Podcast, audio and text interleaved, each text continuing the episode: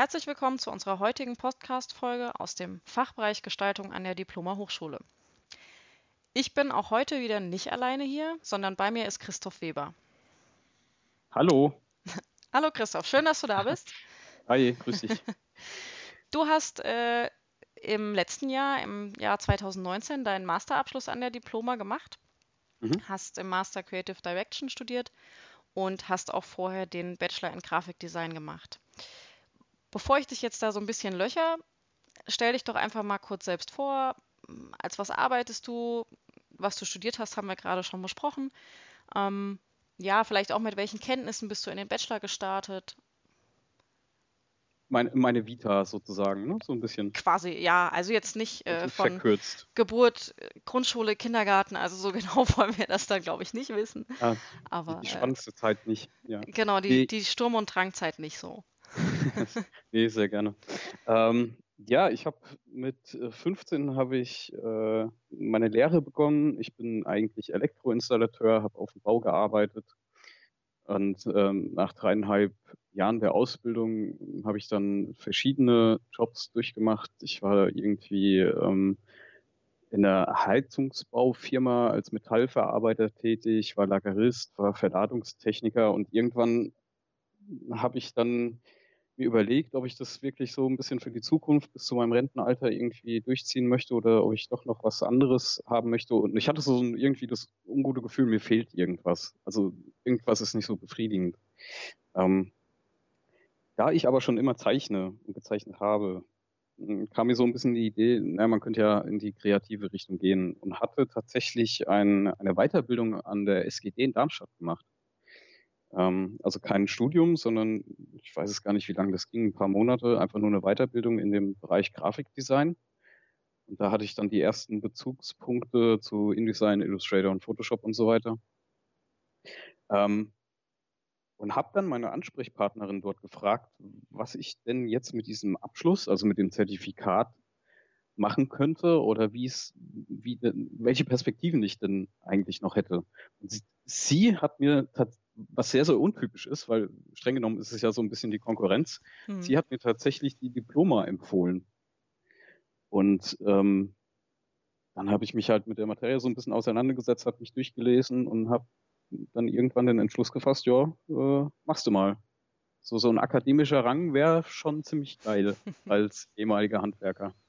Also du, du hast quasi nicht so klassischer Weg, hey, ich will noch mal studieren oder ich würde gern was studieren und google mal, was es so gibt, sondern du bist wirklich von ja, einem Konkurrenzunternehmen äh, auf die Diploma hingewiesen worden. Richtig. Es ist, also dieser Aspekt kam natürlich mir auch in den Sinn, dann irgendwie wirklich an eine Uni zu gehen und äh, das Studentendasein zu leben. Ähm, für mich war es allerdings so, wenn du halt ziemlich früh ins Arbeitsleben reingehst und auch dementsprechend früh Geld verdienst, also ich war, ich habe mit 15 meine Lehre begonnen, dann willst du halt auch nicht mehr so ein bisschen drauf verzichten, ne? Ja. Und ähm, da kam es mir sehr gelegen, eben normal meine 40 Stunden in der Woche zu arbeiten und mich trotzdem noch weiterzubilden und dadurch halt auch äh, zu studieren und äh, akademischen Rang zu erlangen, sozusagen. Aber du hast die Möglichkeit ja auch bekommen, ohne Abitur zu haben, was ja eher untypisch ist, sondern du konntest über eine, eine Begabtenprüfung quasi dich qualifizieren für die Aufnahme zum Bachelor. Genau, zu meiner Zeit, ich weiß gar nicht, ob das heute noch möglich ist. Ich glaube, zwischenzeitlich gab es das nicht mehr. Ich bin mir nicht ganz sicher. Aber ich habe dann, äh, genau, äh, an einem Samstag bin ich nach Mannheim gefahren und habe dann, ich glaube, innerhalb von vier oder fünf Stunden eine Begabtenprüfung abgelegt. Genau warum hast du dich letzten Endes für die Diploma entschieden? Also klar, dass man im, im Job bleibt und dass es irgendwie auch so die Richtung ist, die man gerne einschlagen möchte, aber äh, so das Gesamtbild muss ja trotzdem passen, warum man sich dann für eine Hochschule entscheidet. Mhm. Ich kann es dir, also hundertprozentig kann ich dir gar nicht sagen. Also ich weiß, dass ich sehr lange gesucht habe und was Vergleichbares zu dem Zeitpunkt nicht gefunden habe oder ich habe nach den falschen Begriffen gesucht.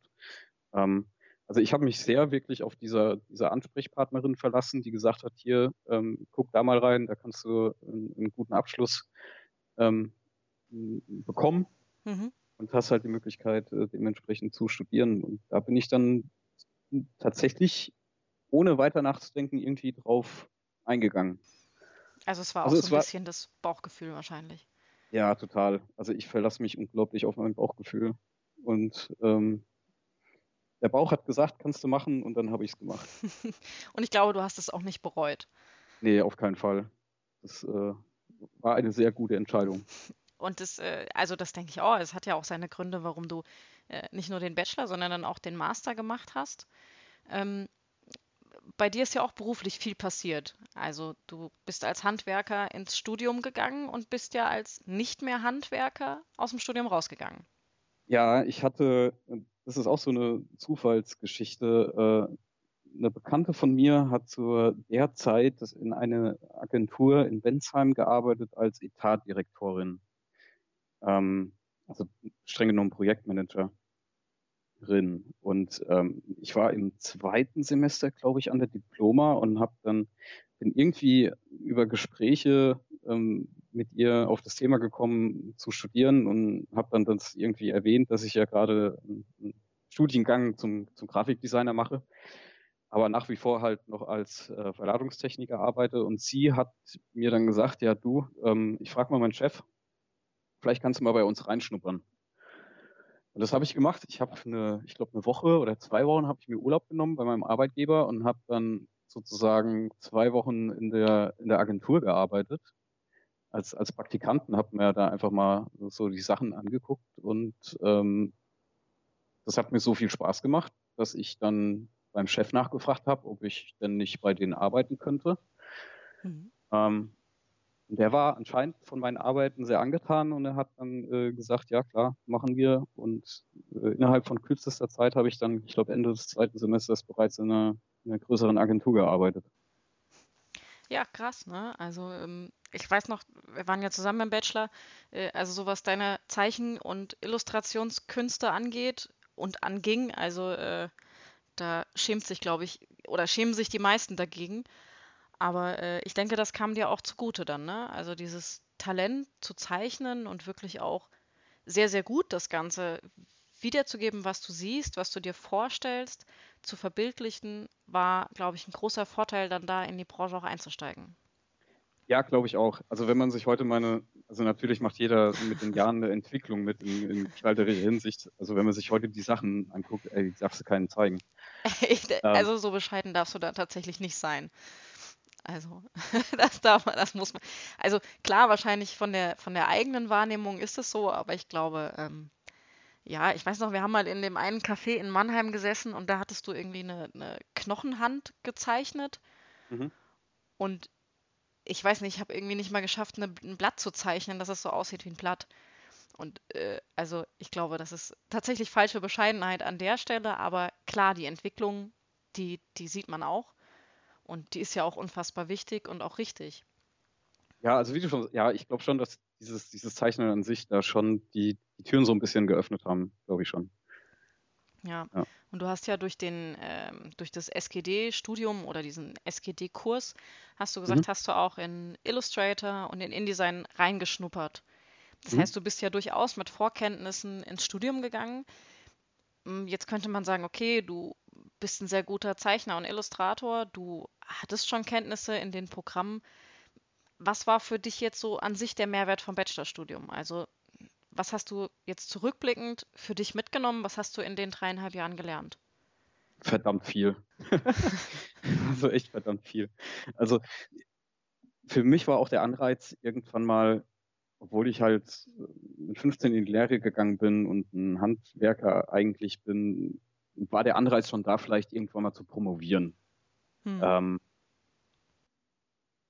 es muss jetzt nicht unbedingt irgendwie äh, bezogen auf die Arbeitswelt sein, dass ich da irgendwie eine gute Position oder, oder als, als Doktor oder Professor irgendwie irgendwo mir einen Namen machen möchte, aber es war eher so, so ein persönliches Ding für mich. Also, dass ich mir selber was beweisen möchte, dass ich dementsprechend was schaffen kann. Ist ja auch ähm, ein, ein, unfassbarer Weg, ne? Also, das muss man ja auch sagen. Ja, da steckt viel Zeit, viel Schweiß und viel Blut drin. Also, selbst bis da, wo wir beide jetzt stehen, ne? Also, mhm meine, wir hatten ja vorher schon gesprochen, das waren ja acht Jahre jetzt. Ja, wir haben ja. Äh, 2012 im Oktober angefangen, wir haben jetzt Mai 2020, also da liegt ein bisschen Zeit dazwischen. Mhm. Ähm, der Mehrwert, den ich auf jeden Fall vom Bachelor mitgenommen habe, ist die Zusammenarbeit in einem kreativen Team, wenn man das so sagen kann.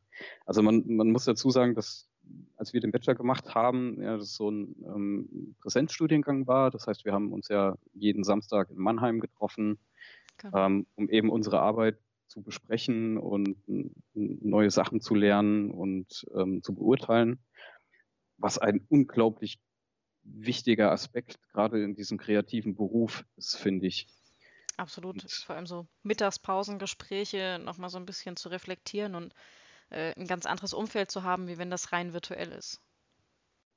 Ja, eben. Und wenn jemand hinter deinem Rücken steht und sagt, na guck mal, das, was du machst, ist jetzt nicht gerade geil, ähm, versuch's doch mal anders, also höflich ausgesprochen. Ne? Ja, ähm, eben Anreize zu geben. Ja, also gefördert und gefordert zu werden, ähm, finde ich, passiert im, im, präsenten Dasein wesentlich besser als im, im virtuellen. Ähm, und man muss auch dazu sagen, dass diese, diese, der Zusammenhalt der, der Studierenden in der Gruppe jetzt in unserem Fall auf unsere Gruppe natürlich bezogen, äh, unglaublich gut war. Also wir haben uns, glaube ich, von, von der ersten Moment haben wir uns echt gut verstanden und es hat sehr harmoniert. Ähm. Und man hatte auch nicht, was ja oft vorkommen kann durch unterschiedliche Charaktere, dass so eine Art Konkurrenzdenken entsteht. Das ist ja in der Agentur genauso. Und das war aber bei uns auch überhaupt nicht der Fall. Ja, es war, also es war ein Geben und ein Nehmen und es hatte, äh, glaube ich, auch jeder seine Stärken in unterschiedlichen Bereichen und äh, ich glaube, wir haben uns da an vielen Stellen auch wirklich sehr beflügelt, was das, das kreative Schaffen auch anging und ich glaube, es war auch nie, wenn man Arbeiten kritisiert hat oder Feedback gegeben hat. Und so sollte es weder in einem Präsenzstudiengang sein oder wenn man eben die Chance hat, vor Ort zu studieren, als auch virtuell. Ähm, also klar, es muss faire Kritik immer sein, aber man kann da so unfassbar viel mitnehmen und das ist tatsächlich der Vorteil, wenn du dich siehst. Du, du kannst die Mimik und die Art, wie dir das jemand rüberbringt, einfach ganz anders wahrnehmen wie in einem virtuellen Raum. Definitiv. Also wenn man die Möglichkeit hat, sich irgendwie mal zu sehen, also das hat man ja im Masterstudiengang auch durch die äh, Creative Camps, ne? Genau, die Mastercamps. Ähm, genau, dann, dann sollte man die auf jeden Fall in Anspruch nehmen. Ähm, ich bin ein sehr, sehr großer Freund von Fernstudiengängen oder sich halt auch in seiner Freizeit weiterbilden zu können, gerade in der heutigen Zeit über das Internet. Ähm, ich finde es im internationalen Sinn wesentlich angenehmer, aber das ist für, für mich als, als Person, ähm, oder das schreibe ich mir zugute so ein bisschen, dass ich eine höhere Akzeptanz habe im, im internationalen Sinne, mich weiterzubilden, online, virtuell, als jetzt hier irgendwie in Deutschland. Ja, also ich glaube, das ist ja kein Geheimnis, dass in Deutschland da noch ganz viel Bedarf ist in der, in der Virtualität, in der virtuellen Lehre, in den virtuellen Möglichkeiten, was, denke ich, vor allem auch kreatives Schaffen angeht. Mhm. Und ähm, ja, vielleicht haben wir das in zehn Jahren auch, aber es ist ja gut, die Erfahrung auch woanders mitzunehmen und die Möglichkeiten zu nutzen, die es eben gibt. Also ohne virtuelle Lehre hättest du die Möglichkeiten ja auch gar nicht. Ja, eben, ja, dann wäre ich nicht hier, wo ich jetzt bin. Genau. Ja. Also ist es auch so, dass das Reale, dieses Schaffen vor Ort, dieses gemeinsame Erleben, das, was du reflektierend aus dem Bachelor, woran du gerne zurückdenkst? Ja, das ist der, also mit einer der größten positiven Aspekte, die ich da kennengelernt habe. Also natürlich auch in der Verbindung Freunde kennenzulernen, Arbeitgeber kennenzulernen tatsächlich ähm, ähm, und eben äh, einen besonderen Bezug auch zum Dozenten zu haben. Also es gibt da ein paar positive Aspekte. Ja, es ist einfach was ganz anderes auf der persönlichen Ebene. Ne? Also das, was wir jetzt auch schon ein paar Mal gesagt haben, das ist ja auch kein Geheimnis. Also diesen Vorteil der virtuellen Lehre, der ist, der ist super, aber ja, wenn man sich eben anfassen kann, ist das einfach nochmal was anderes. Mhm, definitiv. Und du hast ja nach dem Bachelor auch weitergemacht, du hast ja auch den Master gemacht. Und der ist ja rein virtuell. Ja. War das für dich sehr schwer, diese Umstellung zu haben von, hey, ich habe irgendwie jeden oder jeden zweiten Samstag meine gewohnten Leute um mich rum zu, okay, ich stehe 9.25 Uhr auf, 9.30 Uhr sitze ich am Rechner und ich sehe die zwar alle, aber irgendwie, die sind ja nicht hier. Es war ein gewaltiger Unterschied. Also ich hatte auch am Anfang sehr Probleme damit tatsächlich, obwohl man es gar nicht so vermutet. Also nach meinem Bachelorstudiengang habe ich eigentlich gesagt, na gut, die, die Jahre, die ich jetzt verbracht habe, habe ich eigentlich genug damit und ich mache erstmal eine Pause und bin froh, wo ich bin. Das hat dann durch meinen Wissensdrang irgendwie drei Wochen angehalten. und dann habe ich mich schon wieder im Internet gesehen, wo ich mich über den Masterstudiengang informiert habe. Ähm, ich habe aber zwischenzeitlich auch tatsächlich darüber nachgedacht, meinen Masterstudiengang nicht an der Diploma zu machen. Also ich hatte die Filmakademie ins Auge gefasst, weil die halt so ein bisschen mehr in Animationen, 3D, mhm. Visual Effects und sowas geht. Ähm, da hat aber wieder dieser Aspekt eine riesengroße Rolle gespielt, arbeiten gehen zu können und sich trotzdem noch in der Freizeit weiterzubilden. Also dieses, ja, ja, es ist ja auch im Bachelor so gewesen, dieser, dieser Vorteil, ich kann arbeiten und ich kann eben studieren. Hast du, also ich meine, du hast ja den, den Master auch zu Ende gemacht, das heißt, du hast dieses virtuelle Studium erfolgreich oder sehr erfolgreich auch absolviert. Gab es Momente, wo du dachtest, dieses virtuelle Fernstudium geht mir jetzt so auf den Keks, ich habe keine Lust mehr, ich schmeiß hin? Also dieser Gedanke vom Hinschmeißen war nicht so präsent, aber ähm, dieser Gedanke, dass es mir alles auf den Keks geht, schon definitiv. Also ich glaube, wir, also ich bin auch so veranlagt, dass, dass ich gezwungen, teilweise manchmal gezwungen werde, wohin zu gehen, um eben dort was zu machen. Also das war beim Bachelorstudiengang halt jeden Samstag. Du wusstest, du musst dorthin, mhm. musst deine Sachen präsentieren. Und sich irgendwie teilweise aufzurappeln im, im rein virtuellen und sich von Rechner dann irgendwie in seiner gewohnten Umgebung hinzusetzen und dann dementsprechend zu arbeiten, das war schon eine größere Herausforderung für mich. Ähm, aber da ist auch jeder Mensch anders. Also gerade zu unserer Corona-Zeit jetzt merke ich halt auch, dass ich überhaupt nicht für ein Homeoffice geeignet bin. Also ich, ich brauche diesen, diesen Weg zur Arbeit oder ich, ich braucht dieses wirklich Interaktive mit den anderen Leuten. Ja, wobei, also, ich sag mal, trotz virtuellem Studium, es ist ja jetzt gar nicht so weit weg, im Homeoffice auch virtuell jetzt zu arbeiten und zu kommunizieren. Ähm, aber es ist ja schon so, dass wir diese Situation, wir sitzen den ganzen Tag daheim alleine für uns so gar nicht gewohnt sind in, in, dieser, in diesem Ausmaß und eigentlich uns ja auch nie jemand beigebracht hat, wie funktioniert Homeoffice. Ist Homeoffice morgens aufstehen, mal ein bisschen Wasser ins Gesicht machen und dann in Jogginghose an den Rechner setzen? Oder ist es wirklich bewusst ordentlich anziehen, mal eine Runde um den Block gehen, um im Kopf das Gefühl zu haben, ich gehe auf die Arbeit? Das, das hat uns ja nie jemand beigebracht. Ja, das stimmt. Und, und ich glaube, dass, also das schweift jetzt tatsächlich so ein bisschen ab vom Thema, aber ich glaube, dass das bei vielen einfach das Problem ist wir wissen ja nicht, wie gehen wir mit Homeoffice um. Wie ist Homeoffice richtig? Wo mache ich die Grenze zwischen Privatleben und Arbeit? Also so diese Rahmen, diese Regeln, die ich mir selber schaffen muss, um eben Arbeit und Privates jetzt trennen zu können. So wie es ja jeder Student bei uns ja wirklich auch macht, wenn er virtuell studiert. Du musst ja samstags oder bei Vorlesungen unter der Woche abgrenzen, wo ist jetzt der Fernseher mit dem Abendprogramm oder dem Film, den ich gerne gucken will? Wo ist vielleicht mein Partner und wo ist Uni?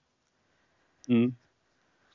Und ähm, also ich glaube, dass trotz mit dieser Erfahrung es unfassbar schwierig ist, sich jetzt auf diese Homeoffice-Situation einzustellen und damit richtig umzugehen. Es kommt halt auch auf die Leute drauf an, ne, den du irgendwie natürlich. als Dozent hast. Also gerade natürlich äh, von, von den Studierenden ausgehend, aber auch von den Lehrern ausgehend, ob die halt ihren, ihren Kontext gut vermitteln können, ob es Spaß macht, ob du halt auch Sachen dabei lernst. Und das ist halt auch ein großer Aspekt dabei. Ja, äh, ich glaube, wir kommen mal wieder zurück zu unserem eigentlichen Thema. Ja, äh, sonst müssen wir irgendwann äh, Homeoffice und Corona und wie gehe ich mit Homeoffice um eine eigene Folge widmen. Äh, das tun wir vielleicht irgendwann, aber nicht jetzt. Ähm, wir haben ja vorhin gesagt, Masterstudium ist fertig, logischerweise Bachelorstudium auch. Du hast selber gesagt, du zeichnest sehr viel, du illustrierst sehr viel. Hast du deine Bachelor- bzw. deine Masterarbeit, jetzt klingt das ja irgendwie blöd, über Illustration geschrieben oder im Rahmen dessen illustriert, aber war das ein Schwerpunkt in, in diesen Abschlussarbeiten? Also beim Bachelor war es ein Schwerpunkt. Ähm, ich habe aufgrund von einem äh, Fantasy-Roman habe ich einen Graphic Novel Comic gezeichnet, um eben ähm, diese diese rein, info, reine Informationsvermittlung von von der Textebene auch auf der Bild-Textebene zu vermitteln zu können. Ähm, beim Masterabschluss war es ein Teil. Also da ging es mehr so ein bisschen in Richtung 3D tatsächlich. Also ich habe mich äh, bei meiner Masterthesis mit einer Kommilitonin zusammengetan und dabei haben wir die, die Veränderung der Arbeitswelt und die Immersion eines Rezipienten, also eines Betrachters, eines Users sozusagen, ähm, in dem jeweiligen Kontext aufgrund von Virtual Reality gemacht. Also wie verändert oder wie kann ich meine gewohnte Umgebung durch Virtual Reality mh, hm, positiv steigern oder wie kann ich sie verändern? Ähm, und da hat auch ein bisschen das Zeichnerische äh, mit reingespielt. Da habe ich Concept Arts gemacht, aber da ging es so ein bisschen mehr in die so 3D-Richtung, sage ich mal. Aber das Wissenschaftliche hat da, also vor allem im Master ja auch eine Rolle gespielt, ne? Das Ganze nochmal zu beleuchten, wie nimmt man wahr, wie funktioniert das, warum funktioniert manches gut, warum funktioniert manches weniger gut. Das war ja sicherlich da auch ein Schwerpunkt. Es war ja mitunter einer der größten Schwerpunkte und das muss ich beiden Studiengängen so auch positiv ähm, aneignen, dass du lernst halt mit deiner Arbeit zu einem ähm, umgehen zu können, beurteilen zu können und dass du dich halt immer fragst, warum, wie du was machst und macht es Sinn, wie du das machst. Also auch die, die Arbeiten zu hinterfragen und die halt auch ähm, wissenschaftlich zu belegen. Ähm, Im Masterstudiengang war das mehr als im Bachelorstudiengang, aber das ist auch berechtigt finde ich. Ja, absolut. Also ist ja nochmal eine, eine Schippe drauf. Genau. Und ähm, ja, wie es immer so schön heißt, ne, im, im Bachelor lernst du so dein Handwerkszeug und im Master überlegst du dir, ob das Handwerkszeug eigentlich so das Richtige ist und wie man es eigentlich richtig anwendet. Und wie man es auch hinterfragt. Ja, es ja. ist wie in der Lehre. Also in der Lehre, genau. also wirklich arbeiten lernst du erst danach sozusagen. Genau, Lehrjahre sind auch keine Herrenjahre, wie man so schön sagt. Richtig. ja, ähm, ich habe ja, äh, bereite mich ja auf diese Podcast-Folgen immer so vor, dass ich ganz viele verschiedene Fragen und Dinge aufschreibe und mich auch so ein bisschen über die Leute informiere. Das war jetzt bei dir tatsächlich ein bisschen einfacher, weil ich dich ja gut kenne. Mhm. Ähm, du bist ja 2015 mit einer Semesterarbeit beim German Design Award ausgezeichnet worden. Mhm. Was war das für eine Arbeit? Ähm, ich habe die Reise durch den menschlichen Körper illustriert. Also man, man kennt ja vielleicht diese, diese Kinderserie, die man früher immer geguckt hat. Wo es war einmal das Leben. Richtig, danke. Ja. Ich ich habe ja. die ganze Zeit überlegt, wie der, wie der Titel heißt. Mir ist ja nicht An alle Jüngeren, die das hören, ihr solltet das googeln. Das, ihr solltet das googeln. Ich habe das in der Schulzeit gesehen. Für uns waren das Lehrfilme und das ist großartiges Zeug. Ja, definitiv. Ähm, das mal wieder so am Rande. Ja, äh, hier lernt man was fürs Leben. Ähm, wichtige, ja. wichtige Zeichentrickserien. Genau. Ja, und also darauf nochmal zurückgekommen, ich habe analog zur Serie wollte ich die Reise durch den Körper visuell vermitteln, aber nicht aufgrund von kindergerechten Zeichnungen, sondern wirklich auf anatomischen Zeichnungen, die halt der Realität entsprechen teilweise ein bisschen blutig anzuschauen sind. Ähm, genau, aber eher was für den, für den Erwachsenen. Und hm, also mal vornherein gefragt, bevor ich dich frage, wie, wie ist es, wenn man ausgezeichnet wird bei so einem Award? Das ist ja einer der größten Awards, den wir haben in der Designerbranche. Wie bist du überhaupt darauf gekommen, eine Arbeit bei einem Wettbewerb einzureichen, der jetzt äh, tatsächlich nicht für Studierende eigentlich gedacht ist? Ähm, tatsächlich kann ich mich an die Situation sehr gut erinnern. Ähm, ich hatte, glaube ich, mit einem ja, mit einem ehemaligen Kollegen mich drüber unterhalten, über Awards und da ja Agenturen sehr, sehr viele Awards ähm, anpreisen. Mhm. Ob das denn so sinnvoll ist und ob man dem Glauben schenken darf und, so weiter, also drüber philosophiert. Und auf jeden Fall habe ich mir dann irgendwann mal die ganzen Awards von Deutschland angeguckt, also Red Dot Award äh, etc. pp. und habe mir deren Arbeiten betrachtet. Und dann ist mir eine Arbeit aufgefallen. Also ich kann nicht mehr wiedergeben, was sie war, aber auf jeden Fall auch von einer jungen Designerin, wo ich mir dann anschließend gedacht habe, ja, das kriegst du aber auch hin. Und habe dann eher eher mit meiner Semesterarbeit aus dem Spaß heraus mich dort beworben, sozusagen. Und habe die Sachen einfach mal hingeschickt. Also ich bin nicht davon ausgegangen, dass ich da auf jeden Fall durch die erste Runde komme. Und äh, dementsprechend war ich dann auch schon sprachlos, als dann irgendwie ein Schreiben kam. Das äh, ist meistens so, wenn man das tatsächlich nur so ein bisschen aus ja, Lapsigkeit einfach mal sagt, komm, ich probiere das mal, tut ja erstmal nicht weh. Und also vielleicht, klar, Freude kennt jeder, aber ähm, wie war es dann für dich, als du die Nachricht bekommen hast, hey, du hast da was gewonnen oder du gewinnst da eine, eine Auszeichnung? Also ich kann mir vorstellen, dass es beim Lottogewinn so ähnlich ist. Also du glaubst erstmal nicht dran. Also für mich war das auch eine Situation, wo ich erstmal nicht mit umgehen konnte, beziehungsweise ich habe mir gedacht, ja, die, die wollen mich doch verarschen. Oder irgendwie, irgendwas ist da noch im Schilde oder sowas. Ähm, umso mehr hat es mich natürlich dann gefreut. Also ich bin, glaube ich, durch die ganze Prozedur mit immer mit einem Grinsen durchgegangen, von dem ersten Anschreiben, dass ich eine Runde weitergekommen bin, bis dann bis zur Verleihung. Ähm, also es ist auf, auf jeden Fall eine wunderschöne Anerkennung für die eigene Arbeit. Ähm, ja.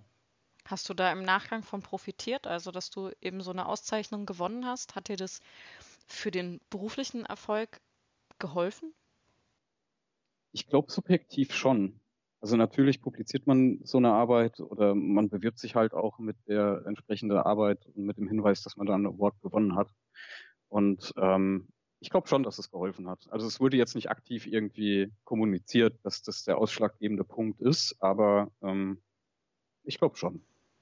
Ja, ich glaube, das ist manchmal so ein bisschen wie eine, wie eine Bachelor- oder Master-Urkunde. Ne? Das ist äh, einfach was von einer neutralen Stelle, die deine Arbeit schätzt und entsprechend auch ehrt. Und ähm, ich glaube, für einen Designer gibt es da nichts Schöneres. Ja, klar. Also es guckt auch keiner ja, auf, die, auf die Noten von, von deiner Schule. Also, Auch das können ne? wir jetzt lernen. Noten sind nicht alles.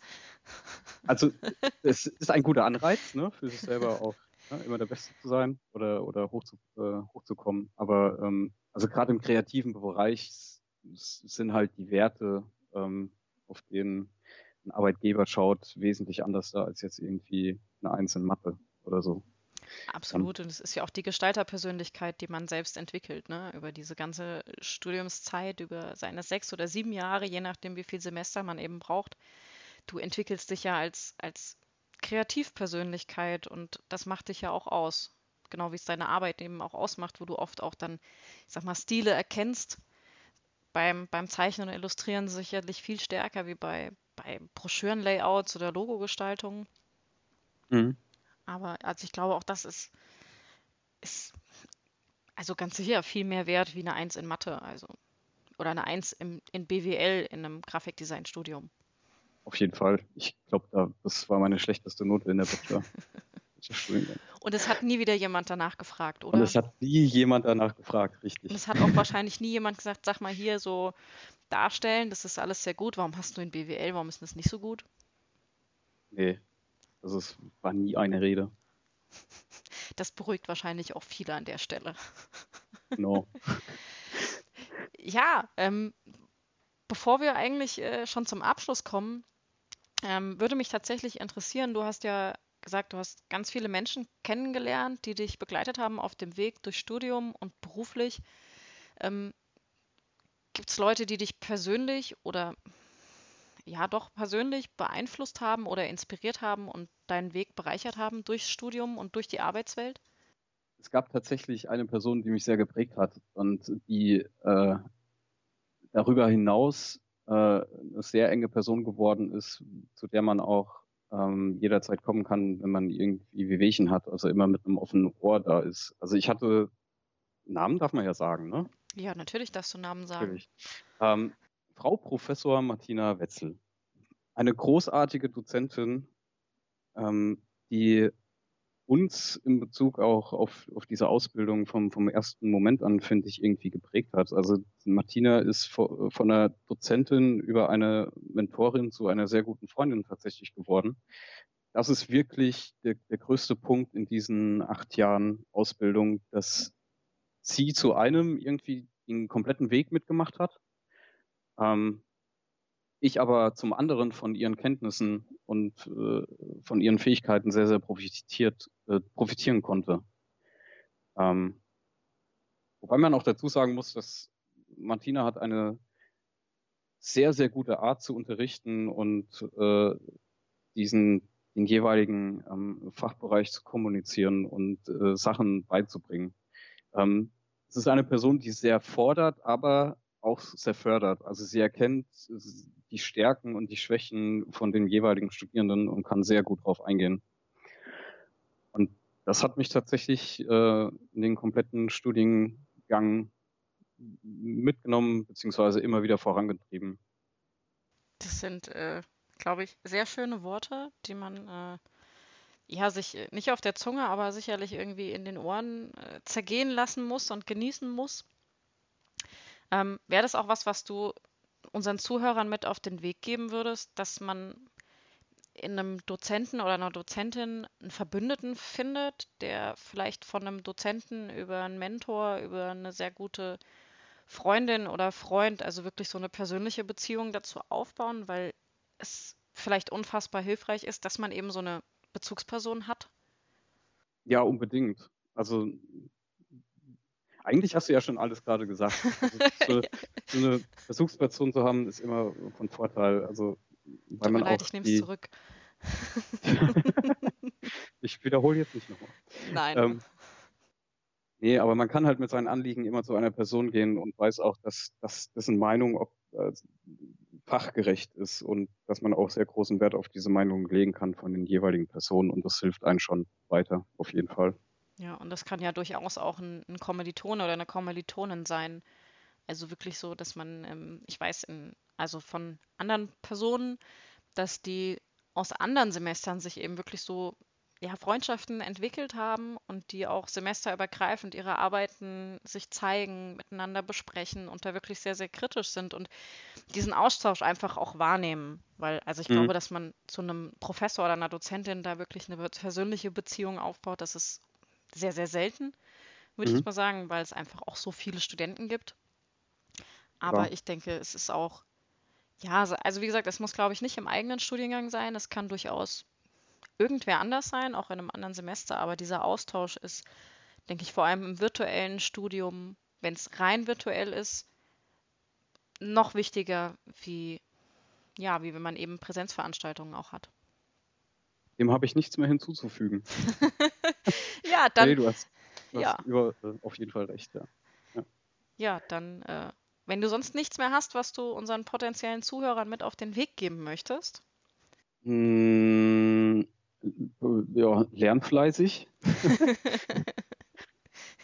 ähm, nee, also ich glaube, dass, dass die Zuhörer schon einen kleinen Einblick äh, über dieses ähm, Fernstudien, über diese Möglichkeit äh, einer Fernstudiengang zu machen, auf jeden Fall einen Einblick gewährt haben oder ein gutes, äh, einen guten Blick jetzt haben.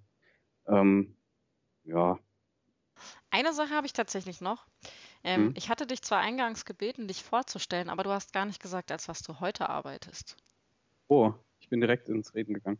Ähm, ja, und es wäre ja schon spannend zu sehen, du hast als Handwerker angefangen und wo sind wir denn jetzt? Ich bin Art Director, tatsächlich in einer äh, Kommunikationsagentur, ähm, in einer größeren bin eingestellt als Art Director, darüber hinaus Projektmanager, mache aber auch ähm, Animationen 3D. Aber genau, der Arbeitstitel ist Art Director. Also wir sehen, es ist eigentlich alles möglich, wenn man seine Chance nutzt. Richtig. Ich würde sagen, das ist ein gutes Schlusswort. Sehr gut. Vielen Dank für deine Zeit, vielen Dank, dass du mitgemacht hast. Ich habe zu danken. Und vielleicht bis bald. Bis dann. Ciao. Tschüss.